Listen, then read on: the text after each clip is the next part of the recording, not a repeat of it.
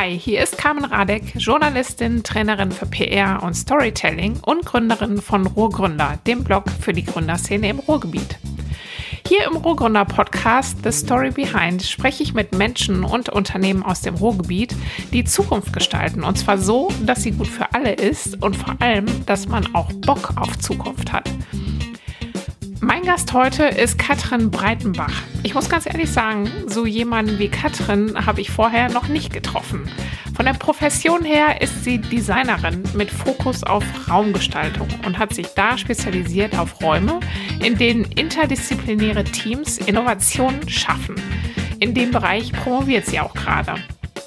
Das ist das eine. Das andere, was aber auch irgendwie dazu passt, ist, dass sie sehr offen ist oder Antennen hat für neue Ideen oder Dinge aus ganz unterschiedlichen Kontexten.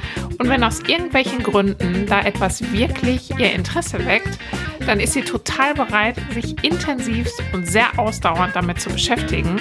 Und sie schreckt auch nicht davor zurück, sich dafür sehr komplexe Skills und Wissen anzueignen, wovon sie vorher überhaupt keine Ahnung hatte. Konkret sprechen wir heute über ihre zufällige Begegnung mit einem Avocado-Kern.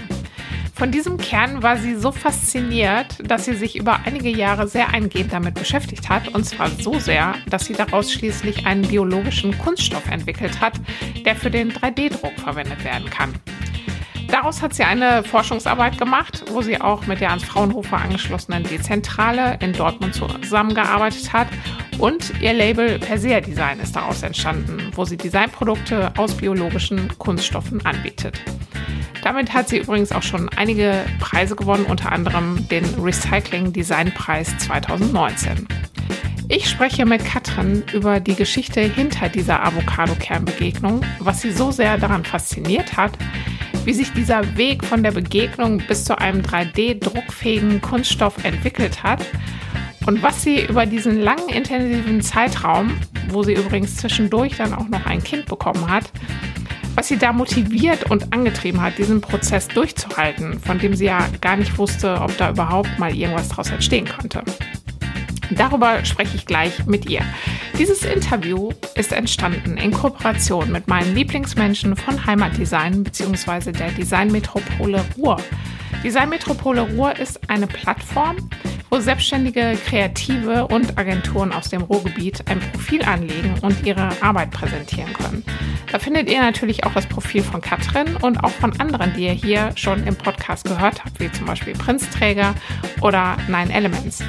Und wenn ihr als Startup oder als Unternehmen kreative Leistungen benötigt, findet ihr dort garantiert den passenden Partner, mit dem ihr das zusammen angehen könnt. Also lohnt sich auf jeden Fall mal zu gucken auf designmetropoleruhr.de. So, jetzt geht's los mit Katrin Breitenbach und sie erzählt erstmal, wie sie überhaupt zum Thema Design gekommen ist. Das ist eine äh, gute Geschichte und zwar habe ich vor dem Studium eine Ausbildung absolviert als Werbekauffrau. Ähm, das ist ein Ausbildungsberuf, den es heute gar nicht mehr gibt. Heutzutage heißt das Kauffrau für Marketingkommunikation. Das heißt, ich habe äh, kommunika kommunikative Maßnahmen für Unternehmen aufbereitet. Äh, genau, also komme eigentlich aus dem Marketing, habe dann irgendwann gemerkt, dass ich ähm, immer ganz gute ähm, Gespräche mit den Grafikerinnen aus der Abteilung hatte fand also Grafikdesign anfangs äh, sehr interessant und habe dann nach der Ausbildung gedacht, okay, absolvierst du ein ähm, Praktikum und bin dann ins, ähm, ins Grafikdesign, also Kommunikationsdesign eingestiegen. Dann ist mir bewusst geworden, dass mir da irgendwie so eine Ebene fehlt im Design, dass ich irgendwie so meine Projekte, glaube ich, nicht nur auf, auf 2D-Auslage Ware ähm, reduzieren möchte, und habe mich dann nochmal umgeschaut, wie es denn in Nordrhein-Westfalen mit bestimmten Studiengängen aussieht und bin dann zu einem Studiengang gekommen, der quasi ein Hobby und dann meinen Ausbildungsberuf so ein bisschen äh, kombiniert hat. Und zwar ähm, war das an der Hochschule Hamm-Lippstadt Computer, Visualistik und Design. Das war äh, ein, ein Studiengang an der Schnittstelle von Mathe, Informatik und Design. Und das fand ich total cool, denn mein Hobby war, seitdem ich äh, 16 bin, immer programmieren. Oh. Das war, also ich habe gerne also eigene Web Webseiten gebaut und äh, fand das echt jetzt bestimmt zehn Jahre am Stück nebenbei immer total äh, spannend, mir da auch neue Sprachen beizubringen. Und ähm, ja, Computervisualistik hieß der Studiengang und den, den habe ich insgesamt vier Semester belegt, drei davon aktiv. Das ist aber die Mehrzahl, ja. hab, ja, und habe da auch ähm, mich CAD-mäßig, was ja später auch für, für, das, für, den, für, den, äh, für das Label, von dem wir später sprechen werden, äh, auch total hilfreich war, äh, total ausgelebt und habe dann immer gemerkt, dass mir da einfach auch wieder was gefehlt hat. Also der, der Kontakt zu den, zu den Menschen, die Projekte waren sehr maschinenlastig. Ne? Das heißt, es fing bei uns mit Mathe an, dann gab es Informatik und Design war immer so, so ein ganz, ganz kleiner Teil des Studiums. Zumindest, wenn man sich den Studienverlaufsplan anschaut äh, für die ersten Semester. Ja. Das hat mich sehr traurig gemacht, so dass ich mich dann währenddessen äh, an der Fachhochschule Dortmund beworben habe für Objekt- und Raumdesign und ähm, ja, habe dann den Studiengang gewechselt und wurde zufrieden, weil man ja bekanntlich an der FH sehr frei studieren kann. habe mich dann da auch tatsächlich sehr ausprobiert, also in Form von ähm, installativen Arbeiten, Ausstellungsdesign, auch Objektdesign tatsächlich. Habe alles einmal im Grundstudium durchgearbeitet. Und äh, genau, so bin ich dann zum Design gekommen. Und also gar nicht so typisch, wie das sonst so ist, ne? Wie, also stelle ich mir so vor, dass man irgendwie äh, dann in der Schule schon irgendwie kreativ war und Kunst äh, als Leistungskurs hatte oder sowas. Das war bei dir jetzt äh, dann nicht so. Vielleicht bin ich da auch ähm, völlig, war ja. das noch früher so, als ich noch jung war. Ich kann mich auch daran erinnern, dass ich äh, in der Grundschule gerne und auch in der weiterführenden Schule gerne den Kunstunterricht besucht habe. Aber Kunst und Design haben ja da jetzt gar nicht so die nee. immense Schnittstelle. Deshalb kann ich von dem einen nicht aufs andere schließen. genau, ja. ja. Bin dann aber, äh, nachdem ich, glaube ich, vier Semester ähm, im Bachelor studiert habe, Objekt- und Raumdesign, dann auch eher in Richtung äh, Szenografie gerutscht. Das heißt, ähm, der, also ich wollte natürlich immer mehr räumliche Arbeit gestalten als ähm, Objekte oder Produkte. Und habe mir dann, während ich meine Abschlussarbeit gemacht habe, die auch schon wieder künstlerisch war und eben nicht szenografisch, äh, beziehungsweise nur bedingt, äh, überlegt, dass ich dann nochmal einen Masterstudiengang belegen möchte. Und zwar habe ich dann nochmal Innenarchitektur studiert, um äh, den, den technischen Aspekt von Räumen noch besser nachvollziehen zu können.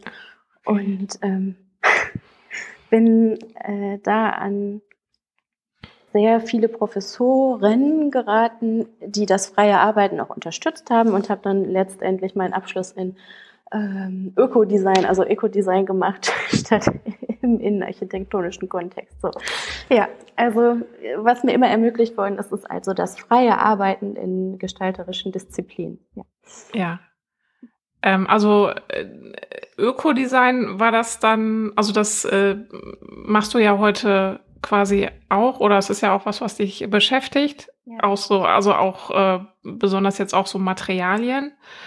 Ähm, wie, wie hast du denn da so deinen Weg gefunden? Ähm, also über Raum, was, was hat dich da jetzt an, bist du da so reingerutscht, dass du äh, das jetzt studiert hast? Und äh, da irgendwas entdeckt hast? Oder wie gehst du so deinen Weg, dass du, äh, dass du so die Dinge entdeckst, die so deins sind, deine ja. sind? Es ist eine ähm, gute Frage. Ich glaube, meine Stärke liegt einfach darin, dass ich mich mit unterschiedlichen Inhalten total schnell auseinandersetzen kann, die erlerne und dann switche ich quasi zum nächsten Projekt. Und so war das mit äh, dem Nachhaltigkeitsprojekt eigentlich auch. Das war ein Seminar in meinem Bachelorstudium tatsächlich, das mir ganz gut gefallen hatte. Da ging es um Nachhaltigkeit und mir war irgendwie klar, dass das eine Komponente in meinem Leben war, die ich bislang gar nicht so beachtet hatte. Mhm. Das heißt, äh, ich habe mich dann dahingehend mit dem Thema Nachhaltigkeit beschäftigt. Zeitgleich fand ich an der FH eigentlich die Leute immer cool, die Setbau betrieben haben. Ne? Also so um, normale Szenografie für Filme fand ich total abgefahren dann erlebt man aber auch relativ schnell, dass alles, was äh, die Setbauer machen, irgendwann für die Tonne gebaut worden ist. Mhm. Und äh, das, das haben wir total bitter ausgestoßen. Und dann habe ich schon wieder mein ganzes Studium angezweifelt und dachte so, okay, ich möchte irgendwie räumlich arbeiten in Architektur, Szenografie. Ich fand Ausstellungsgestaltung zu der Zeit total toll. Aber man kann das einfach nicht nachhaltig umsetzen. Und habe dann überlegt, äh, doch wieder ein Stück zurückzugehen in der, ins Produktdesign, also ein Produkt für den innenarchitektonischen Raum, ne? und ja. das kombiniert mit der Nachhaltigkeit. So, das war so äh, meine Formel, um auf äh, nachhaltige Gestaltung zu kommen. Ja. Genau. In der Abschlussarbeit ging es dann auch um den innenarchitektonischen Kontext, das heißt Anwendungsmöglichkeiten, also nachhaltige Materialien und Anwendungsmöglichkeiten in der Innenarchitektur, sodass ich dann doch nochmal einen, einen Bezug zu dem äh, schon recht experimentellen Thema zur Innenarchitektur hatte. Ja. Ja, erzähl mal, wie es dann so weiterging. Du warst ja dann auch äh, bei Fraunhofer und so weiter, bist du dann ja auch irgendwie äh, reingeraten, da bin ich jetzt ähm, auch gespannt. Ich meine, das ging ja dann auch wahrscheinlich über diese Öko-Design-Geschichte, äh, die du dann schon gestartet hast. Ja, das stimmt tatsächlich. Also dazu muss ich sagen, dass der ähm, Masterstudiengang über zwei, also die Thesis über zwei Semester gelaufen ist. Früher war das ja so, dass man eine Abschlussarbeit innerhalb von zwölf Wochen äh, angefertigt hat und dann war man fertig mit dem Abschluss. Und an der Hochschule, an der ich meinen Master gemacht habe, hatte man zwei Semester dafür Zeit. Das heißt, ich hatte ein Forschungssemester und ein Schreibsemester. Und dementsprechend bin ich mit äh, meinen Ergebnissen aus diesem aus dieser Studie, die ich schon im Bachelor angefertigt hatte, zum äh, Institut gegangen und habe meine Arbeiten vorgestellt und habe gefragt, ob sie nicht in Kooperation mit der Hochschule ähm, meine Arbeit betreuen möchten. So, das ähm, hat natürlich nur funktioniert, weil ich dafür dann auch ein Dreivierteljahr Zeit hatte. Und es hat auch nicht von Anfang an funktioniert, das muss man auch sagen. Also als Gestalterin in so ein multidisziplinäres Team zu kommen, das ähm, ist schwieriger als gedacht, besonders wenn man dann äh, zwischen Biologen und Polymerchemikern sitzt, die viel mehr äh, von der Thematik verstehen als ich, ne? also als Gestalterin dann ähm, war die Herausforderung natürlich total groß. Das heißt, ich musste erstmal in meiner privaten Küche ähm, Materialexperimente durchführen, um nachweisen zu können, dass äh, mein Anspruch an diese Arbeit und das Ergebnis, also später ein Material herstellen zu können, irgendwie gegeben war. Das heißt, ich bin dann irgendwie geschätzt sechs Wochen später mit 30 Materialproben dann nochmal hin und habe meine Arbeit vorgestellt und habe dann tatsächlich auch zwei Verträge bekommen, also einen Masterandenvertrag und einen wissenschaftlichen Vertrag und konnte dann jetzt letztlich, ich glaube, zwei Jahre waren es, ähm, an dem Material und an dem Produkt an sich forschen und konnte auch die äh, Maschinen in der Dezentrale in Dortmund äh, nutzen. So bin ich da hingekommen. Genau. Ja. Ähm, jetzt, also äh, aktuell, wie gesagt, du machst, äh, du hast dein äh, Label Persea Design. Da machst du ähm, äh, da machst du Produkte aus, also Designprodukte ähm, aus äh, biologischen Materialien. Ja. Und ähm, du bist aber auch äh, selbstständig noch als äh, Szenografin, steht zumindest bei Xing so.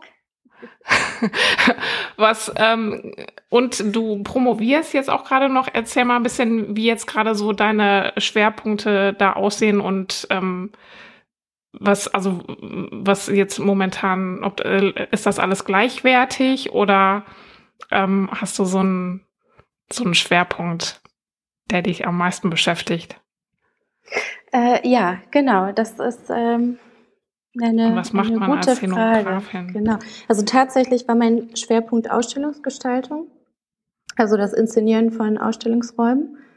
Das hat sich dann nach dem Masterstudium dann nochmal geändert, dass ich wirklich in die Innenarchitektur gegangen bin. Ich hatte einen, Nebenjob, für den ich immer viele Aufträge bekommen habe und dann später, als ich in die Selbstständigkeit gegangen bin, auch noch viele Folgeaufträge bekommen habe. Das heißt, es ging immer um Inneneinrichtungen und äh, das war jetzt auch die letzten Jahre mein Schwerpunkt tatsächlich, die Innenarchitektur von Räumen, in denen innovative Arbeit auch geleistet worden ist.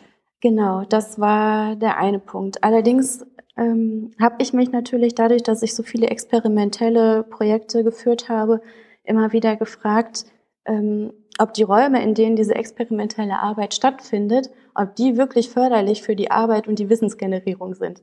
Und äh, das hat mich dann natürlich irgendwann dazu gebracht, das ganze Thema von Forschung und Designwissenschaft vor allem äh, nochmal neu zu hinterfragen. Und äh, so bin ich dann tatsächlich auch zur Promotion gekommen. Nämlich, ähm, ich habe mich gefragt, wie, also welcher Einfluss ist das denn? Also welcher szenografische Einfluss auf den, den Raum äh, ist es denn, der das, ähm, naja, das Arbeiten in multidisziplinären Teams begünstigen kann?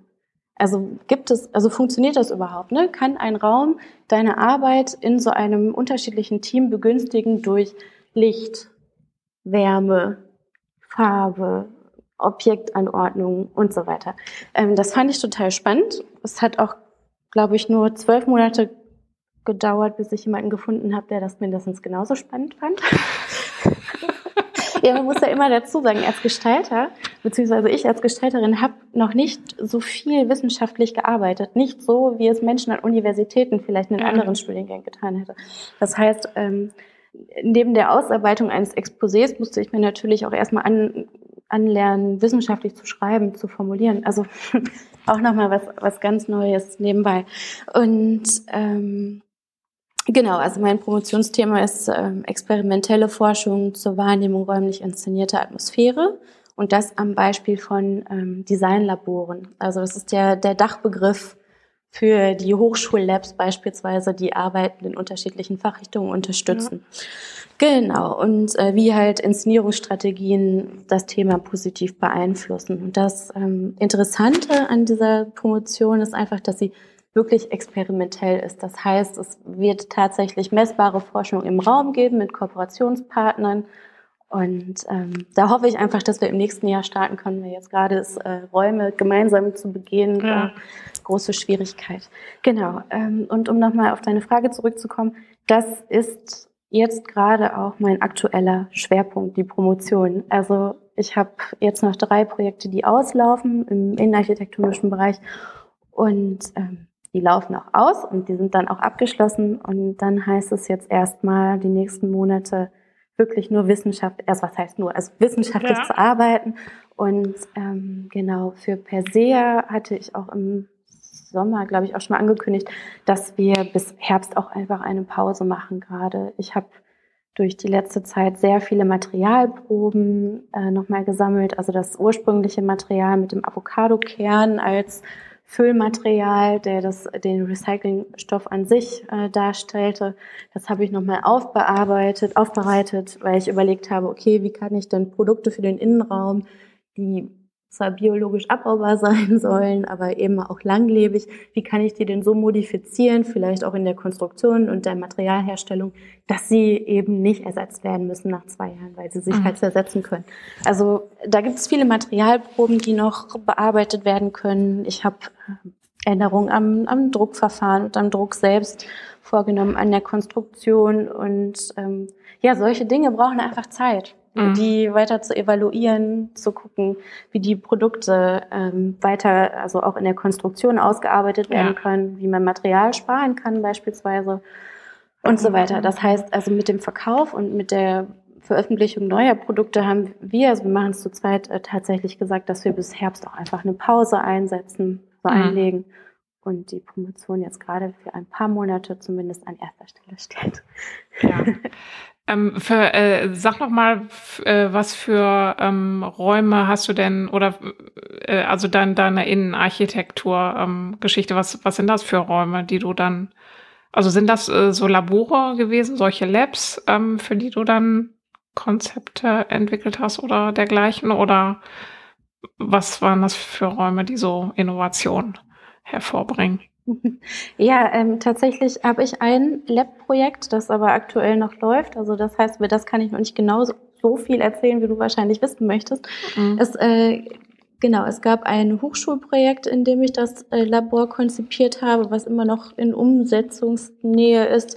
Dann ähm, gab es ein, einen Raum, beziehungsweise das letzte Projekt war für My Wellness. Da ging es eigentlich darum, ähm, also Arbeit, auch für Unternehmen. Arbeit, genau, ja. Arbeitsräume für hm. Unternehmen zu gestalten, in denen aber dann auch tatsächlich ähm, Spa-Konzepte entwickelt werden. Also das heißt von, von Lichtstimmung, Geruch über Produktfertigung, was alles quasi dieser Arbeitsraum an sich dann schaffen sollte. Mhm. Genau, das war mein letztes Projekt, das äh, und glaube ich 300 Quadratmeter, in denen wir dann tatsächlich überlegt haben, wie wir die Räume nutzen können, in denen Innovation stattfindet. Ja. Mhm. Also dieses Experimentelle, das ist so dein Ding, ne? Also eher auf äh, vielen Ebenen, ob jetzt im Raum oder auch mit ähm, Material. Ähm, erzähl, erzähl, lass uns mal über dein äh, Label sprechen, auch wenn du das jetzt gerade pausierst. Ähm, aber ähm, wie kam es dazu? ja, eine ganz äh, spannende Geschichte, die auch nichts mit Forschung zu tun hat und gar nicht experimentell war. Ich saß mit einer Freundin am Frühstückstisch und sie hat mir die Avocado vorgestellt. 2016 war das. Und ähm, ich glaube, ich hinkte so ein bisschen hinterher. Ich hatte das noch nie probiert. Eine so. Avocado auf dem Brötchen mit ja, Zitrone und äh, ich glaube Salz, Pfeffer. Und, und Knoblauch. Äh, ich, ah, Knoblauch. Also ja. Knoblauch. und Knoblauch. also ich werde es mal ausprobieren, obwohl ich die, das können wir später nochmal besprechen, ich kann, kann, kann, sie einfach nicht mehr essen. So. ähm, genau, und dann ähm, saßen wir am Frühstückstisch und ich habe mir diese aufgeschnittene halbe Frucht angesehen und diesen Kern und dachte, so, kann ich mit dem Kern jetzt auch irgendwas machen? Und dann sagte sie zu mir, nö, den schmeiße ich weg. und ähm, das, das, das kam aber auch mit einer Selbstverständlichkeit, dass ich das gar nicht weiter in Frage gestellt habe, habe den Kern aber mitgenommen. genau. So, und dann, äh, da ich ja so experimentierfreudig bin, habe ich den zu Hause aufgeschnitten, habe halt gemerkt, der war so total gummiartig. Also der war schon so voller Wasser. Wenn du den auf den Boden geworfen hast, dann titschte der auch so ein paar Mal, also so sehr flummi-ähnlich. Ähm, nach dem Aufschneiden habe ich gemerkt, äh, dass er oxidierte. Das heißt, an der Luft ist er rot geworden, also von orange zu rot zu braun innerhalb von 30 Minuten und dachte, ach cool. Also äh, ästhetisch ist er schon mal der Kern. Und habe mir dann überlegt, okay, was mache ich jetzt weiter damit? Also fand das so wirklich einfach spannend und habe äh, weitere Kerne gesammelt und habe sie weiter aufgeschnitten, geschreddert, püriert, gemahlen, getrocknet und ähm, bin zeitgleich dann äh, in die Recherche gegangen, habe mich auseinandergesetzt, ob ich ein ja, biobasiertes biobasierten Material, äh, ein biobasiertes Material äh, entwickeln möchte damit oder ob ich als Bindemittel auch tatsächlich irgendwie den Kern an sich verwende. Ähm, habe dann angefangen, den, den Kern mit Harz aufzugießen und damit Flächen für Hocker äh, zu gestalten und das war alles ganz cool, aber irgendwann bin ich zu der Idee gekommen, okay, kannst du das recyceln? Nein, kannst du nicht. Okay, was machen wir denn dann damit? Also mein Ziel war es eigentlich, dieses Abfallprodukt irgendwie weiter zu verwerten. Und zwar so, dass es nicht weiter Schaden anrichtet, weil man es später beispielsweise vom Harz wieder trennen muss. so, ähm, ja. Darf ich kurz was dazwischen fragen? Ähm, das hört sich so an, als ob du das, also du hast das mit so einer Selbstverständlichkeit gemacht, wie deine äh, Freundin da das weggeschmissen hat. Aber wie kommt man auf so eine Idee? Hast du vorher schon mit solchen Dingen so experimentiert? Also du experimentierst gerne. Das habe ich ja mitgekriegt, aber das ist schon speziell, oder? Ja, äh, äh total speziell. Man muss aber auch sagen, ich weiß nicht, ob das durch äh, das Lignin kommt, also dieser verholzende Stoff, also der dafür zuständig ist, dass das Holz so riecht, wie es riecht. Ähm, der Avocadokern hat so einen Ligninanteil und wenn man den aufschneidet, dann riecht er ziemlich gut. Ich weiß nicht, ob, ob mich das dann äh, inspiriert hat, weiterzumachen, aber auf jeden Fall äh, der Geruch und ähm, die, die Farbe des Materials haben mich dann dazu bewegt, das einfach Aber vorher hast du noch nicht jetzt Nein, in der Richtung irgendwie sowas. Das war jetzt vorher einfach, noch nie damit beschäftigt. Das Nein. ist wieder so ja. passiert. Ist es ja ist einfach so passiert. Ja, genau. Und dann ähm, brauchst du natürlich einen langen Atem. Erstmal muss dann zufälligerweise ein Seminar kommen, das dir anbietet, äh, in der in dem Bereich tatsächlich mal was zu experimentieren. Also da ging es um Eco-Design, also nachhaltige Materialien oder was Nachhaltigkeit in der Gestaltung eigentlich sein kann. Manchmal reicht es ja auch tatsächlich schon, den, den Produktionsweg von bestimmten äh, Produkten aufzuschlüsseln und zu sagen, okay, man kann da irgendwie in der Richtung etwas bearbeiten, so dass das äh, Produkt weniger CO2-Emissionen mit sich trägt. Aber ich wollte mit diesem Kern weiterarbeiten und habe dann den weiter bearbeitet. Ja. ja. Genau, und dann äh, vom Kern bin ich dann irgendwann zu einem Plattenmaterial gekommen, das mich total interessiert hat. Also wie gesagt, für einen Hocker habe ich ein Plattenmaterial entwickelt, anfangs noch aus äh, Epoxidharz und den Kern und dann aus Caseinleim, also quasi gepresster Quark mit Avocado-Kernmehl, der dann eine Platte ergab, also auch total abbaubar, weil es konntest du einfach auf die Biotonne, also in den Kompost legen und dann hat es sich irgendwann aufgelöst. Genau, und ähm, habe dann irgendwann, ich glaube, die ersten acht unterschiedlichen äh, Proben ähm, präsentiert und ich glaube, mein erster Entwurf war eine Handyhülle. Wo hast du das denn dann gemacht? Hast du das jetzt zu Hause oder hast du da schon mit der Dezentrale ähm, irgendwie zu tun gehabt? Äh, anfangs nicht. Also anfangs war es echt meine und ich hatte wirklich eine äh, Studieküche von drei Quadratmetern. Äh, habe in der ganz kleinen äh, Küche experimentiert und in allen Werkstätten der FH. Also ich hatte das Glück von, von Anfang an immer ähm,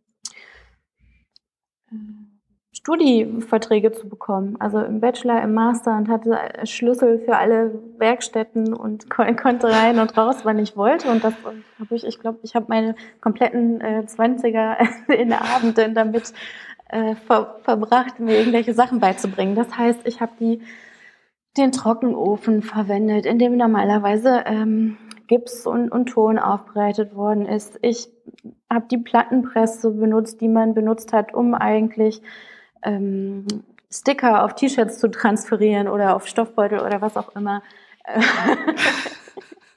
ich weiß gar nicht, ob ich das so sagen darf. Also ich immer mal so ein, ein paar Material finden. Nein, nein, also ich war schon, habe schon immer sehr gewissenhaft gearbeitet. Ich, also und wenn mal was liegen geblieben ist, dann war es garantiert keine Absicht. Ähm, ja, so war das. Genau. Ich habe alle Werkstätten benutzt. Ich habe versucht, das ähm, mit dem Lasercutter zu bearbeiten, diese großen Flächen des Materials. Und ähm, ja, genau, habe die, die Hochschulwerkstätten ausgenutzt und meine private Küche. Bin dann später in die Dezentrale und konnte da weiterarbeiten. Dann ging es ja auch irgendwann darum, äh, wie, was für ein Produkt möchte ich denn eigentlich schaffen? Das wusste ich dann gar nicht. Okay, aber ich wusste, dass ich ein Material haben wollte. Das heißt, ich habe ein Material aufbereitet und überlegt, in welchem naja, in welcher Beschaffenheit das sein muss, um viele unterschiedliche Materialien herstellen zu können. Und dann bin ich in meiner Recherche schnell auf den 3D-Druck gekommen. Der war jetzt vor vier Jahren auch noch, noch viel weiter entfernt als heute. Mhm. Ähm, und dachte so, okay, dann mache ich ein Filament daraus. Und das war für mich total klar. Ich wusste einfach mit den Entwürfen, die ich bis dahin dann gemacht hatte, ich ähm, ich mache ein, werfe zwei Zutaten zusammen, mache ein Filament daraus, ziehe das in, also ziehe diese Masse in einen Strang und kann damit drucken. Und jetzt kann man ja sagen, ich habe mir das nicht gut überlegt oder äh, war dazu zu blauäugig, aber es hat genauso funktioniert. es war eine, war eine richtig, richtig anstrengende Zeit, weil ich ähm, zeitgleich auch noch äh, ein Kind bekommen habe und in Elternzeit war. also das, das okay. heißt, ähm, äh, dass, dass meine Tage kurz waren, die Nächte aber lang so. Ne? Und ähm, es hat alles funktioniert. Es hat alles, was ich auf biologischer Seite recherchiert hatte, hat funktioniert. Habe ich im Institut abgeglichen, habe dann auch Zuspruch bekommen, durfte dann alle nach einer Einweisung im Technikum arbeiten, durfte alle Maschinen verwenden und äh, bin dann voll cool nach zwölf Wochen hatte ich einfach so, so einen langen Strang in der Hand, also so ein Filament zum 3D-Drucken. Ehrlich? Ja. Länger aber, nicht? Nee, also ich habe ja ganz viel Vorarbeit geleistet, weißt du? Und dann mit der Recherche nachts und tagsüber, es war wieder ein Experiment mit wenig Vorahnung und es hat funktioniert. Ich meine, da ist aber auch äh, so viel äh, Biologie drin. Und äh, also das äh, hast du dir alles dann äh, wie jetzt über YouTube oder im Internet oder was angeeignet? Das war jetzt auch nicht äh, so dein Spezialgebiet, ja, oder? Carmen, ich saß in Bibliotheken. Im Bibli also noch richtig mit Büchern. ne? ich, mache ich jetzt heute auch nicht mehr. Aber äh, ja, genau, tatsächlich. Ich habe äh, Bücher gelesen, ich habe ähm, mir Thesen von, von Wissenschaftlern besorgt, die teilweise dann jetzt schon eine war von 1930, also dann tatsächlich 90 Jahre alt war, aber immerhin. Äh, es hat funktioniert. Es, es gab unterschiedliche Stoffe in dem Material. Dann habe ich nachgelesen, welche Stoffe welche Eigenschaften haben, äh, welche Bindemittel man äh, verwenden kann. Und äh, ich habe dann für die ersten Materialproben und das erste Filament habe ich einen biologischen äh, Kunststoff verwendet, den es schon gab. Und habe den einfach modifiziert und mit dem Rest des Kerns, also diesem gemahlen, getrockneten Kern, ähm, kompoundiert heißt es. Also unter Hitzeeinwirkung geometrisch geknetet in über einen Trichter eingefüllt und dann in eine große Maschine gesteckt. Genau, geschreddert und dann in den Strang gezogen und dann damit gedruckt. So, ähm, so hat es funktioniert. Und falls du dich jetzt noch kurz fragst, wie ich immer in die Kerne gekommen bin.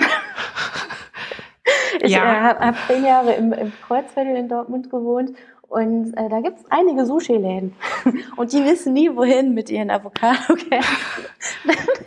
ich bin, bin zu der Zeit mit meinem Freund abends immer die Sushi-Läden abgefahren und hatte am Ende der Woche 20 Kilo Kerne in der Tasche. Also richtig gute Kerne. Ne? Manche musste ja. man aussortieren, so leider. Wenn sie, ja. ja, genau. 20 Kilo getrocknet dann. Ne? Also dann waren es wahrscheinlich 50 Kilo Frischkerne oder so. Also, super gut gelaufen. Ja, also viel, vielen Dank nochmal an Sponsor. ähm, ich weiß jetzt gar nicht, ich habe jetzt so viele Fragen.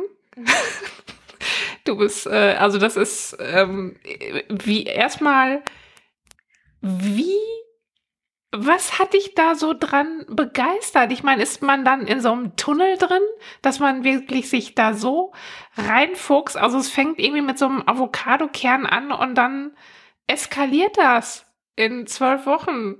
Hast du dann irgendwie äh, so, ein, so ein Material hergestellt? Was, was ist denn da bei dir passiert? Ich glaube, man nennt das ähm, Selbstverwirklichungstrieb. Das haben viele Gestalter. Es gibt so eine Maslow-Pyramide, falls ihr dir was sagt. Und da steht, äh, ja, Selbstverwirklichung ganz oben und ich denke, das war es bei mir auch.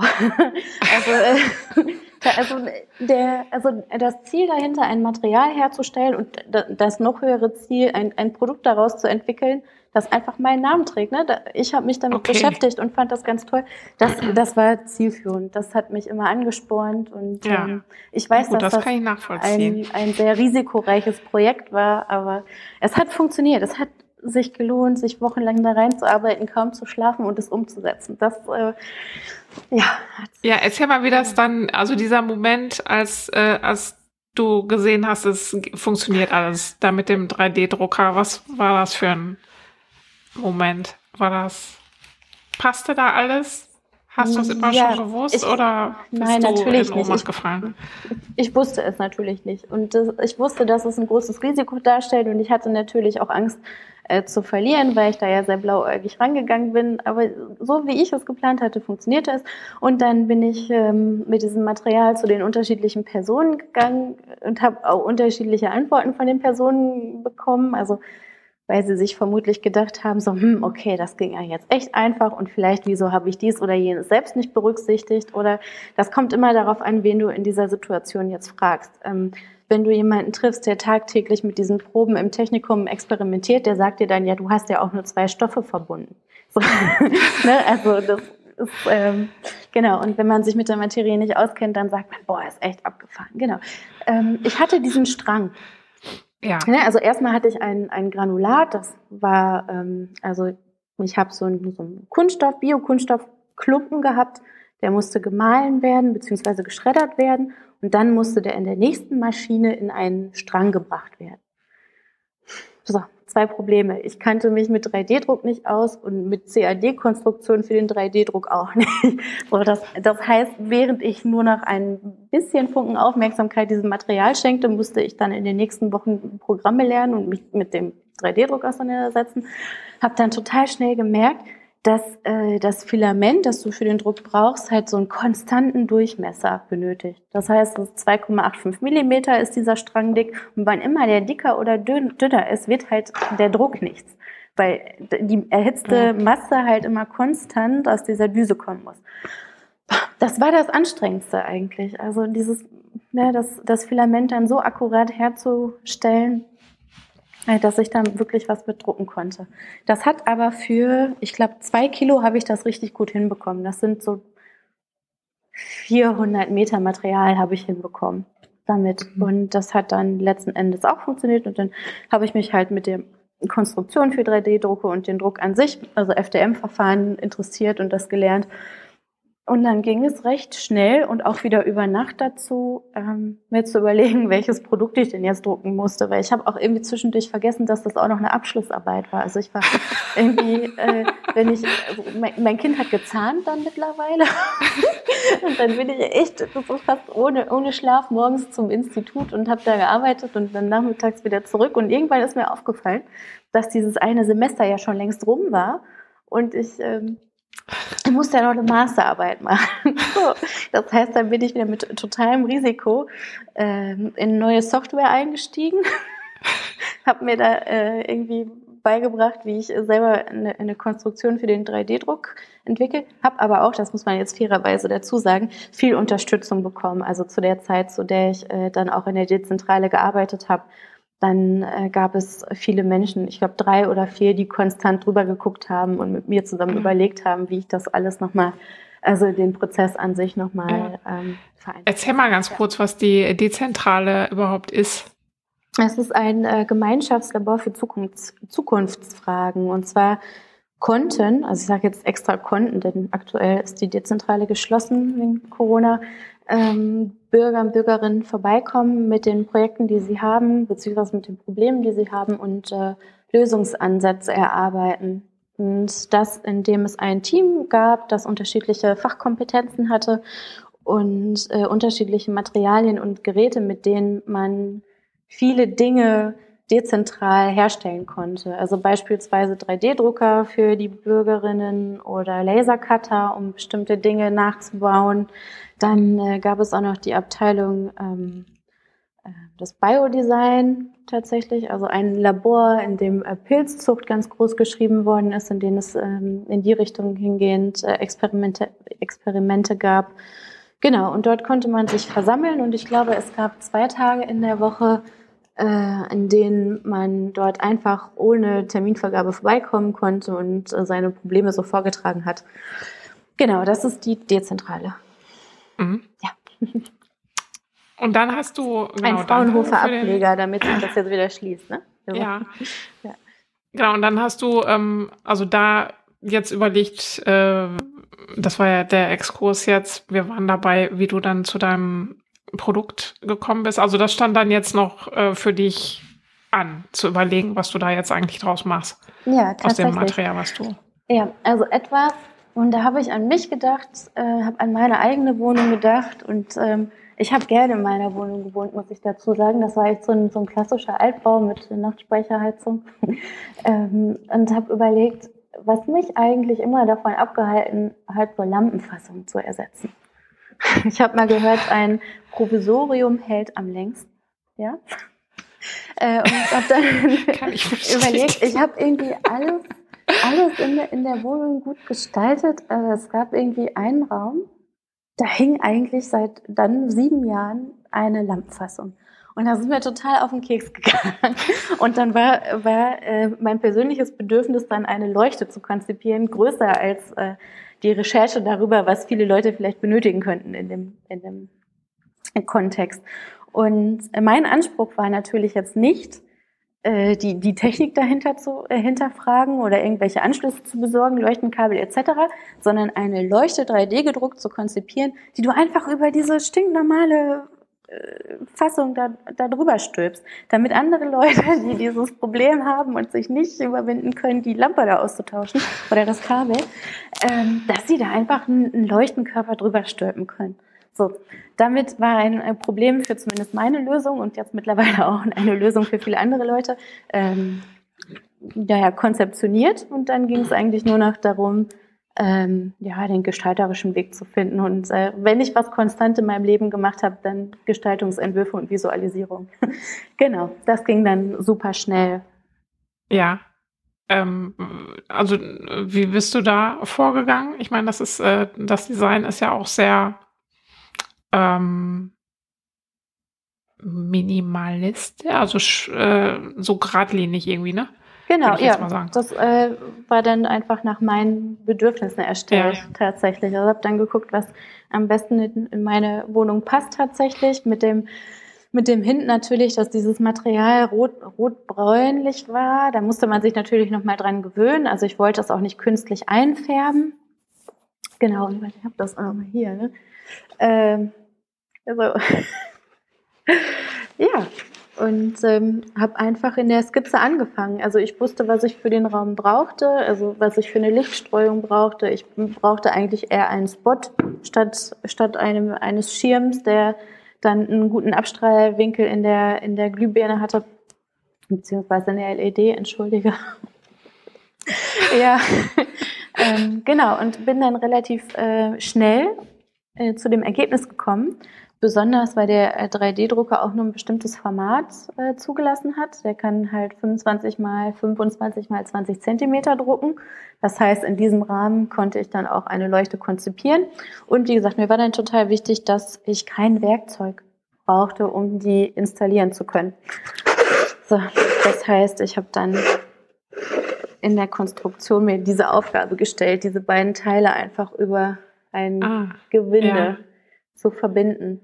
Und demnach war die Form auch schon ein bisschen vorgegeben. Ne? Das mhm. heißt, ein Gewinde, ich brauchte Platz für ein Gewinde.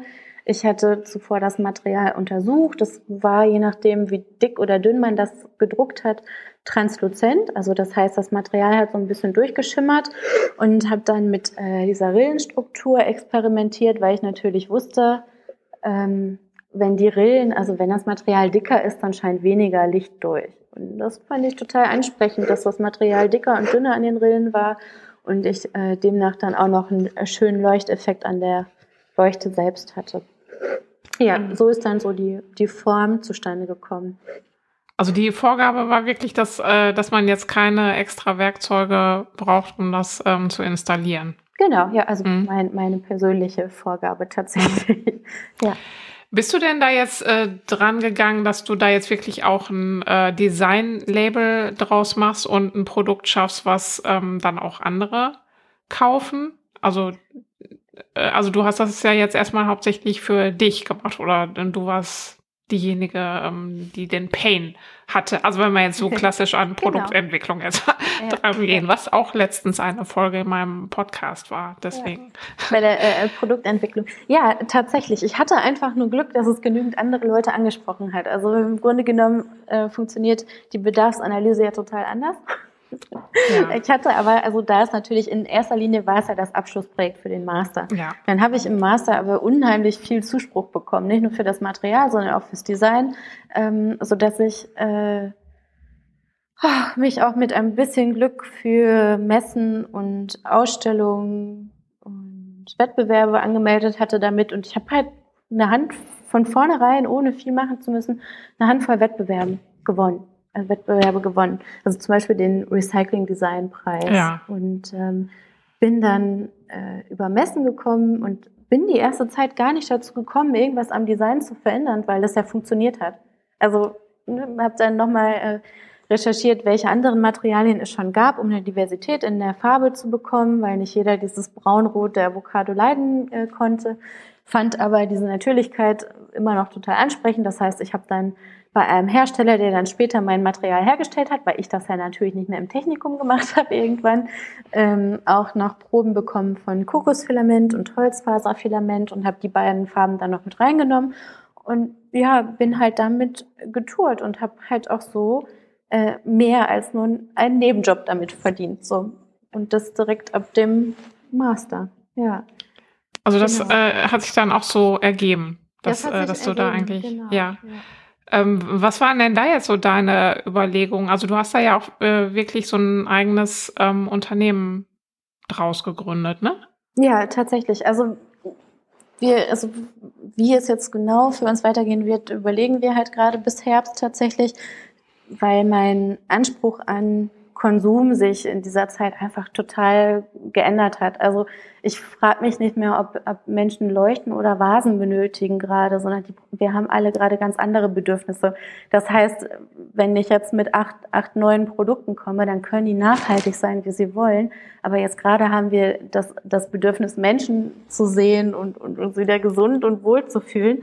Äh, deshalb habe ich das jetzt Aber einfach weiter nach hinten schönen Licht. In einem schönen Licht und auch in einem schön gestalteten Raum, definitiv, ja.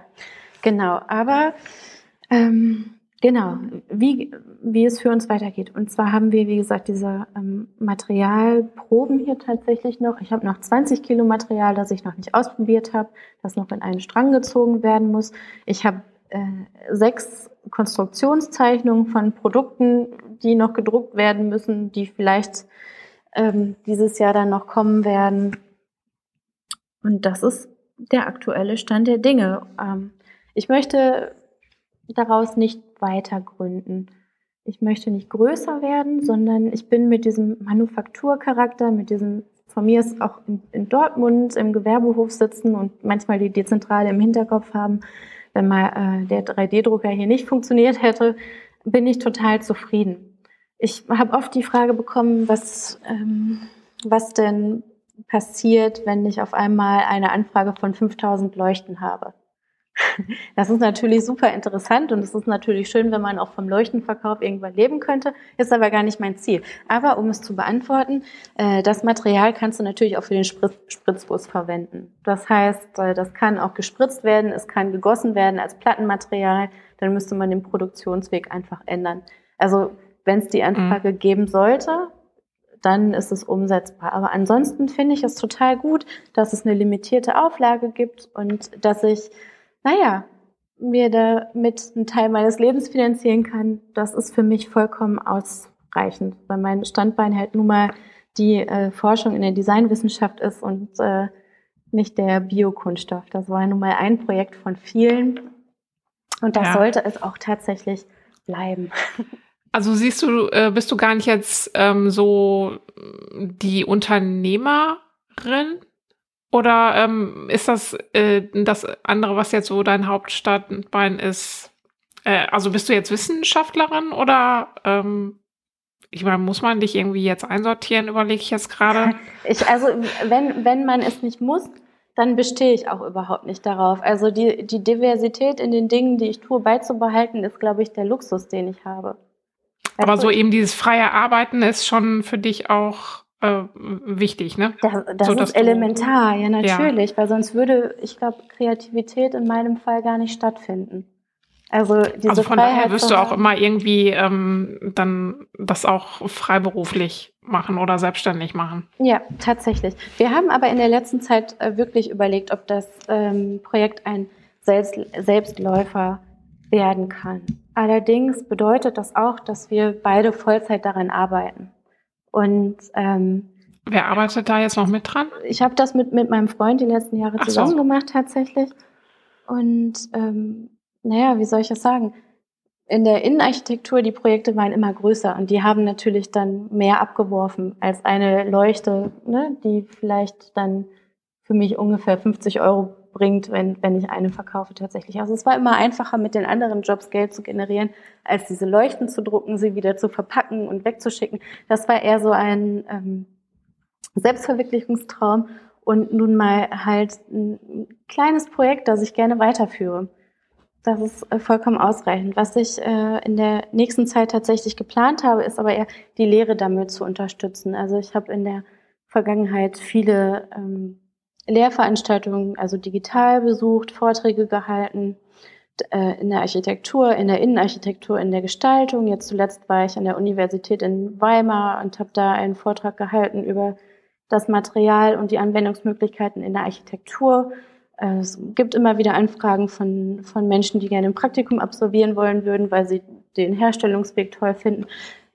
Ich denke, ich sehe mich in Zukunft dort eher weil ich nicht der Meinung bin, dass du aus jedem Projekt ein äh, Startup machen musst, sondern äh, ich finde es viel wichtiger, das Projekt offen zu halten, sodass mehr Leuten es nützen kann, beispielsweise. Ja. Und ähm, deshalb haben wir uns ja noch nicht zu 100 Prozent, weil wir überlegen halt gerade, ob es Sinn macht, da jetzt wirklich noch Vollzeit diese Arbeit reinzustecken wenn es vielleicht auch andere Wege gibt, mit diesem Projekt weiterzukommen. Also ich spreche gerade mit der äh, TU Dortmund beispielsweise, wie wir die Materialforschung dahingehend auch in, in andere Seminare integrieren können, also in welche Fachbereiche, also welche Anwendungsgebiete es sonst noch gibt, welche Seminare man darauf aufbauen kann. Das finde ich viel spannender, als wenn ich mich als Gestalt, äh, Gestalterin am Abend hinsetze und überlege, hm, welchen Markt gibt es denn gerade? Welche Designprodukte möchte ich denn gerade vertreiben?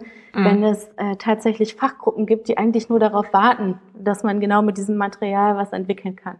Also ja. finde ich gerade äh, viel spannender, das in der Forschung weiter zu betreiben, als äh, Vollzeit in den 3D-Druck zu gehen. Ja. Also dann auch ähm, eben mit diesem Material, was man, was man aus dem Material, was du jetzt entwickelt hast, ähm, äh, heißt das irgendwie? Das also, nee, das Avocado-Kernmaterial haben wir so. es mal genannt, tatsächlich, ja. Avocado-Kernmaterial, ja. ja, hört sich gut. das ist lang genug, ja.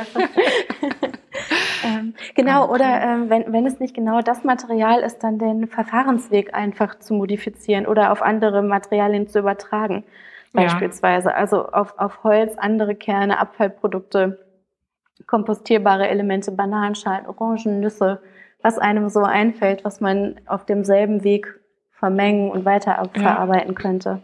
Genau, ja. Genau, also ähm, bist du da jetzt eigentlich über äh, Design ähm, jetzt wirklich so auf, äh, auf Material schaffen, also eben auch aus so Abfallprodukten ähm, gekommen? Und das ist, ich meine, das ist ja jetzt auch gerade ein wichtiges Thema, wenn man jetzt so Circular Economy und sowas alles.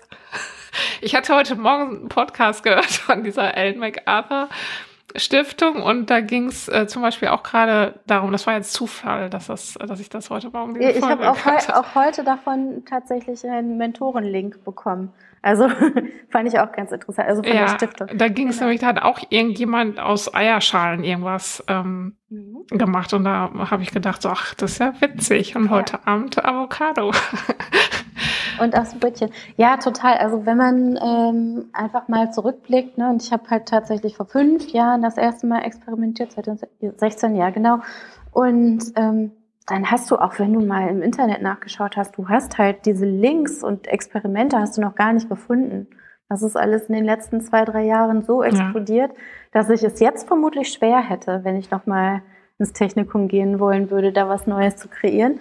Ähm, ja, tatsächlich. Aber mittlerweile gibt es Materialentwürfe wie Sand am Meer.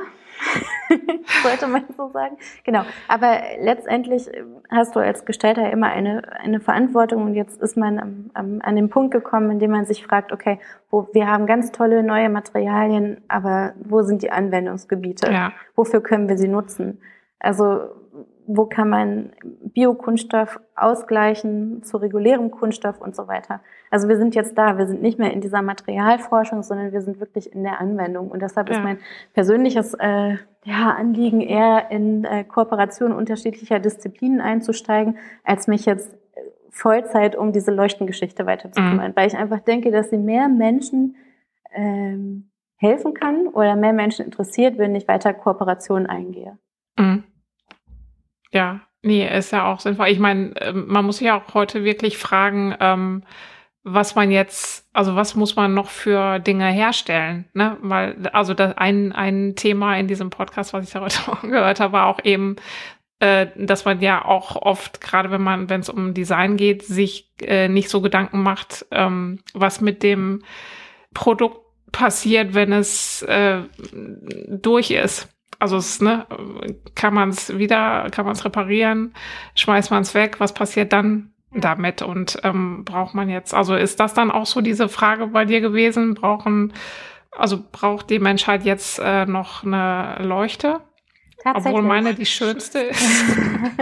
ja, also man muss halt, also ich an meiner Stelle muss jetzt natürlich aufpassen, dass ich mir nicht ins eigene Fleisch schneide. Ne? Das war, war natürlich immer mein, mein Selbstverwirklichungswunsch, der auch gut angekommen ist. Aber das fragst du dich natürlich. Und das habe ich auch damals schon berücksichtigt. Also wie langlebig ist sie?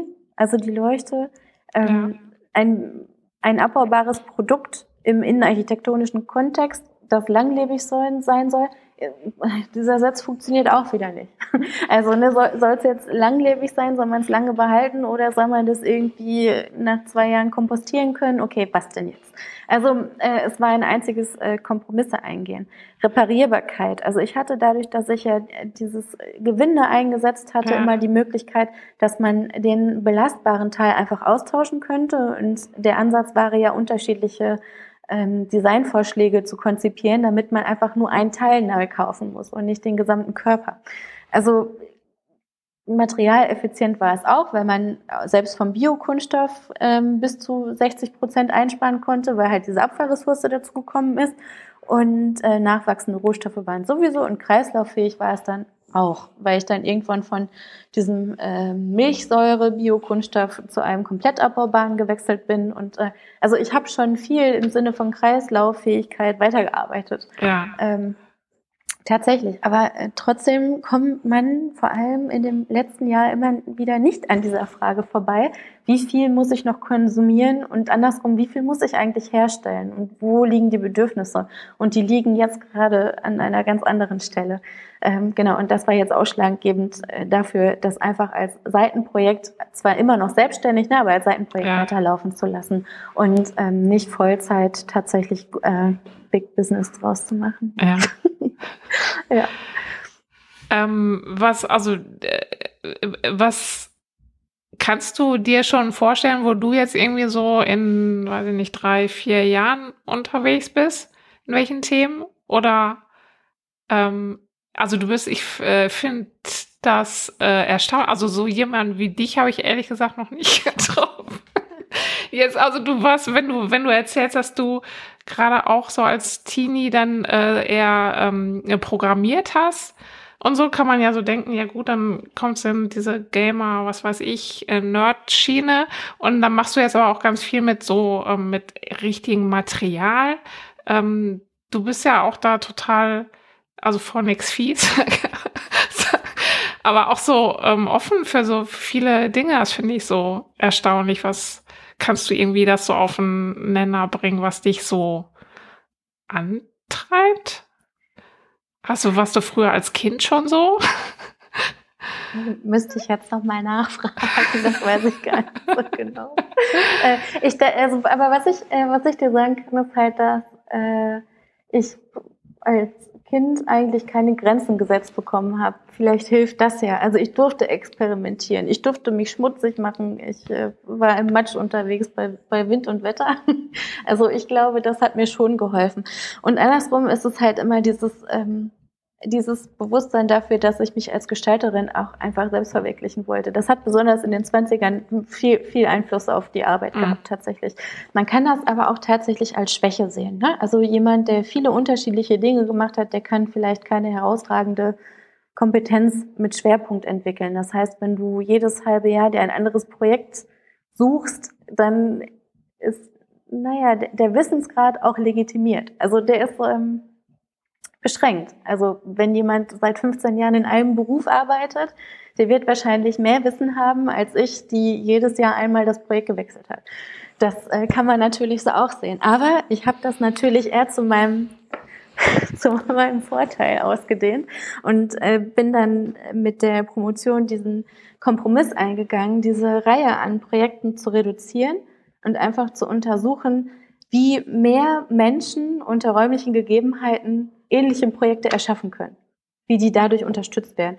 Und ähm, ja, da, das ist tatsächlich mein Ziel, also Projekte zu reduzieren und anderen zu helfen, räumlich solche Räume für Projekte zu schaffen.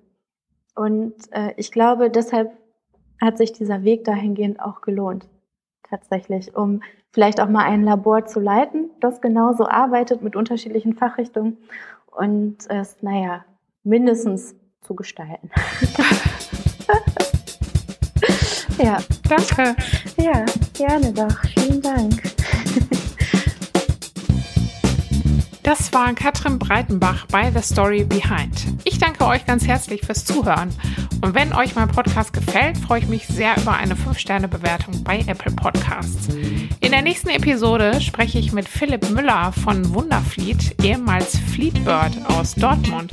Und ich freue mich, wenn ihr dann wieder dabei seid. Bis dahin.